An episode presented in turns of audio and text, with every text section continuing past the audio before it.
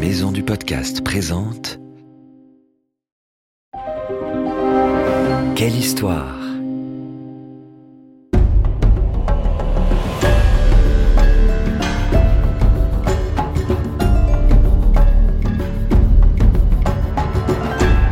Entre dans la légende. Ulysse, Athéna, Thor, Anubis, le roi Arthur et bien d'autres. Quelle histoire te fait découvrir les mythes et légendes du monde entier comme tu ne les as jamais entendus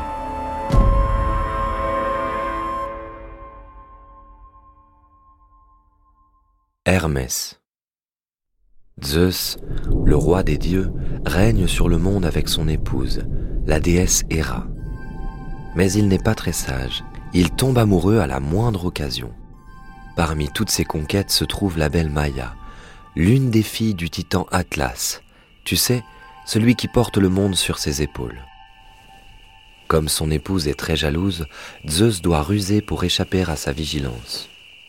Il attend alors patiemment qu'elle dorme à point fermé pour s'enfuir de son palais et rendre visite à Maya.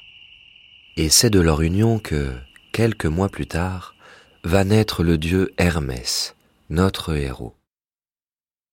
Afin d'échapper à la colère de Héra, la future maman est obligée de se cacher dans une grotte pour attendre la naissance du fils de Zeus. Le soleil se lève à peine lorsque, fatigué par l'accouchement, Maya s'endort paisiblement. Hermès, lui, n'a pas sommeil. Il se dégage des bras de sa mère et se met debout, car ce bébé est vraiment très précoce. À peine né, il sait déjà marcher et parler. Très vite, il se débarrasse de ses langes, s'habille et sort sans faire de bruit de la grotte. Hermès, qui découvre un paysage sublime, décide alors de partir seul à l'aventure.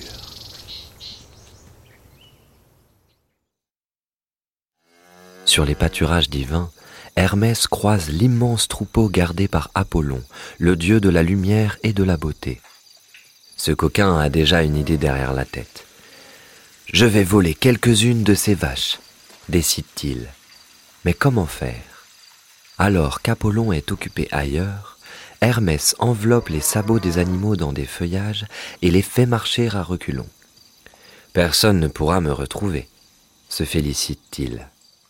Puis, il en sacrifie deux qu'il divise en douze parts pour s'attirer le soutien des divinités.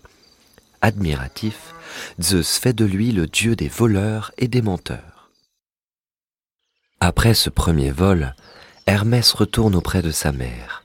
Il s'assoit par terre et s'amuse avec une carapace de tortue, trouvée plus tôt sur son chemin. Et si j'en fabriquais une lyre? lance-t-il. Aussitôt dit, aussitôt fait. À l'aide de la carapace, il fabrique le corps de l'instrument. Il utilise des plantes et les boyaux des vaches sacrifiées pour faire les cordes.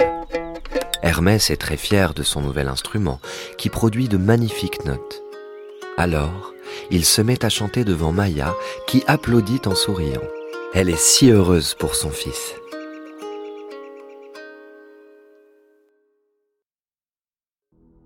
Apollon, prévenu de l'identité du voleur, arrive furieux à l'entrée de la grotte.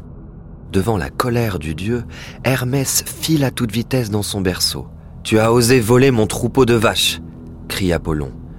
Mais je suis né hier, je ne sais pas du tout à quoi ça ressemble, lui répond le jeune Hermès. Maya, tout à coup, s'adresse à Apollon. Tu ne dois pas faire de mal à ton frère. Les deux garçons sont sans voix. Incroyable, ils sont de la même famille. Mais comment vont-ils régler leur conflit? Hermès propose de porter l'affaire devant leur père. Les deux frères se mettent en chemin pour rejoindre l'Olympe, où se trouve le palais de leur père. Il leur faut quelque temps pour gravir la montagne. Lorsqu'ils arrivent, c'est un véritable comité d'accueil qui les attend. Tous les dieux sont impatients d'écouter celui qui a volé le troupeau d'Apollon. En quelques mots, Hermès réussit à mettre tout l'auditoire de son côté. Zeus doit rendre son jugement. Il sait bien qu'Hermès est le voleur, mais il n'a pas envie de le punir. Il lui ordonne donc de rendre le troupeau et demande à Apollon de pardonner à son frère. En redescendant du palais, Hermès saute de joie de ne pas avoir été puni tandis qu'Apollon grogne dans son coin. Tout heureux, le dieu des voleurs sort sa lyre et commence à en jouer. Apollon est vite fasciné par cette belle musique. Retrouvant le sourire, il s'écrie ⁇ Apprends-moi à en jouer !⁇ Hermès accepte et lui offre même son instrument. En échange, le dieu de la beauté lui propose de devenir le gardien de son troupeau et lui donne sa canne en or, qui deviendra son bâton de berger. Hermès est désormais le dieu des troupeaux et du commerce. Enfin réconciliés, les deux frères décident de repartir lorsqu'ils entendent des sifflements provenant d'un buisson tout proche. Curieux, ils se précipitent et découvrent deux serpents en train de se battre. Apollon, qui n'aime que le calme et la beauté, est effrayé par ce spectacle et n'ose plus bouger. Hermès comprend qu'il va devoir agir seul. Il prend donc son courage à deux mains, saisit son bâton en or et le tend en direction des animaux. Les serpents se calment aussitôt et s'enroulent autour de l'objet. Le caducée, symbole du commerce, est né. Les années passant, Hermès va faire de nombreuses découvertes fascinantes. Ainsi, il s'aperçoit qu'il est immortel, qu'il peut voler et même prévoir l'avenir. Mais il en veut toujours plus et supplie son père de devenir le messager des dieux. J'accepte et, pour t'aider dans cette mission, je vais te faire un cadeau, lui dit Zeus. Il offre à son fils des sandales ailées et un chapeau rond à large bord pour aller à la vitesse du vent. Grâce à eux, le petit dieu vole plus vite et plus longtemps. Comme il l'espérait, Hermès est devenu l'intermédiaire entre les dieux et les hommes. Le dieu ailé a une capacité très étonnante. Il peut voyager entre le monde des vivants et celui des morts. Guide de ceux qui doivent se rendre aux enfers, il escorte ainsi Hercule qui doit accomplir sa douzième épreuve et ramener Cerbère. Mais avant d'affronter le chien à trois têtes, le héros doit passer devant Méduse, la gorgone dont les yeux pétrifient quiconque la regarde. Alors qu'il tire son épée pour se défendre, Hermès lui murmure à l'oreille ⁇ Ne t'inquiète pas, c'est un fantôme. Rassuré, Hercule poursuit son chemin. Hermès, lui, est fier de l'avoir aidé. Dès qu'il le peut, Hermès vient en aide aux hommes sans se soucier des conséquences. Une fois, après les avoir sauvés d'un déluge, il s'attire les foudres de Poséidon et de Héra qui complotent pour le punir. Les deux compères décident de pousser Hermès à voler les dieux, ce qui est interdit par la loi. Tombant dans le piège, Hermès dérobe le char de Héra et le trident de Poséidon sans savoir qu'il est surveillé. Immédiatement, il est convoqué sur l'Olympe pour répondre de ses actes. Cette fois, Zeus n'a pas le choix. Il condamne son fils à passer trois mois aux enfers. Très vite, Zeus rappelle son fils des enfers et décide de l'envoyer en mission. Soulagé, Hermès écoute les instructions de son père. Va chercher le berger Paris, le plus beau des mortels. Il devra juger qui d'Athéna, de Héra ou d'Aphrodite est la plus belle. Paris, conduit auprès des déesses, choisit Aphrodite car elle lui a offert l'amour d'Hélène. Une fois arrivé à Sparte, le jeune mortel enlève sa promise, qui est mariée au roi Ménélas. Pour se venger, le roi organise le siège de Troie, la ville où réside Paris. Sans le savoir, Hermès a participé au déclenchement d'une terrible guerre.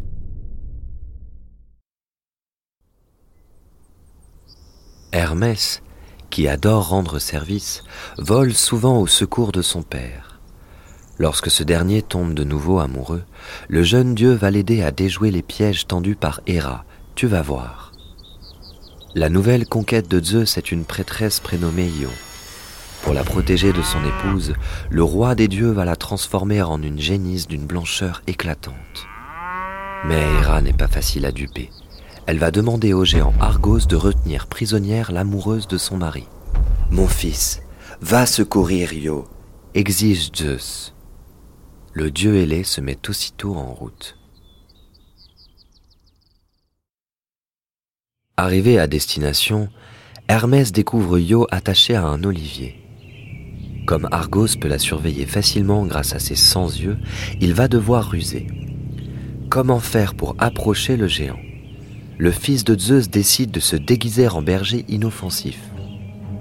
Argos ne se méfie pas et s'endort en écoutant les histoires sans fin que lui raconte le jeune homme.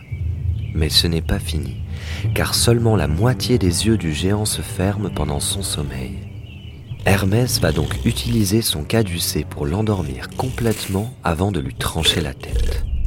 Io peut enfin être libéré. Comme tu peux t'en douter, Hermès est aimé des hommes. C'est une divinité bienveillante qui les protège souvent, et il a de très nombreuses attributions. Dieu des voleurs, il est aussi celui du commerce et soutien des voyageurs, protégeant toutes les routes et les frontières. Hermès est toujours en mouvement grâce à ses sandales ailées. Il est donc aussi le dieu des gymnastes. Mais curieusement, ce dieu n'a aucun temple qui l'honore. Étrange, non? Heureusement, un grand nombre de statues ornant les chemins et les gymnases ont été sculptées à son effigie.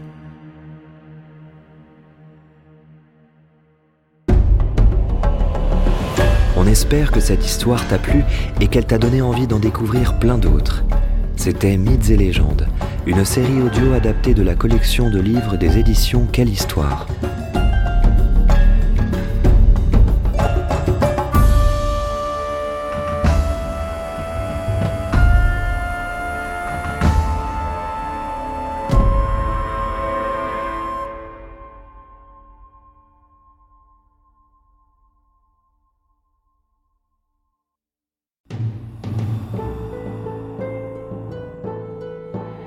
Ce podcast a été produit par Unique Héritage Média. Retrouve toutes les informations sur maisondupodcast.fr.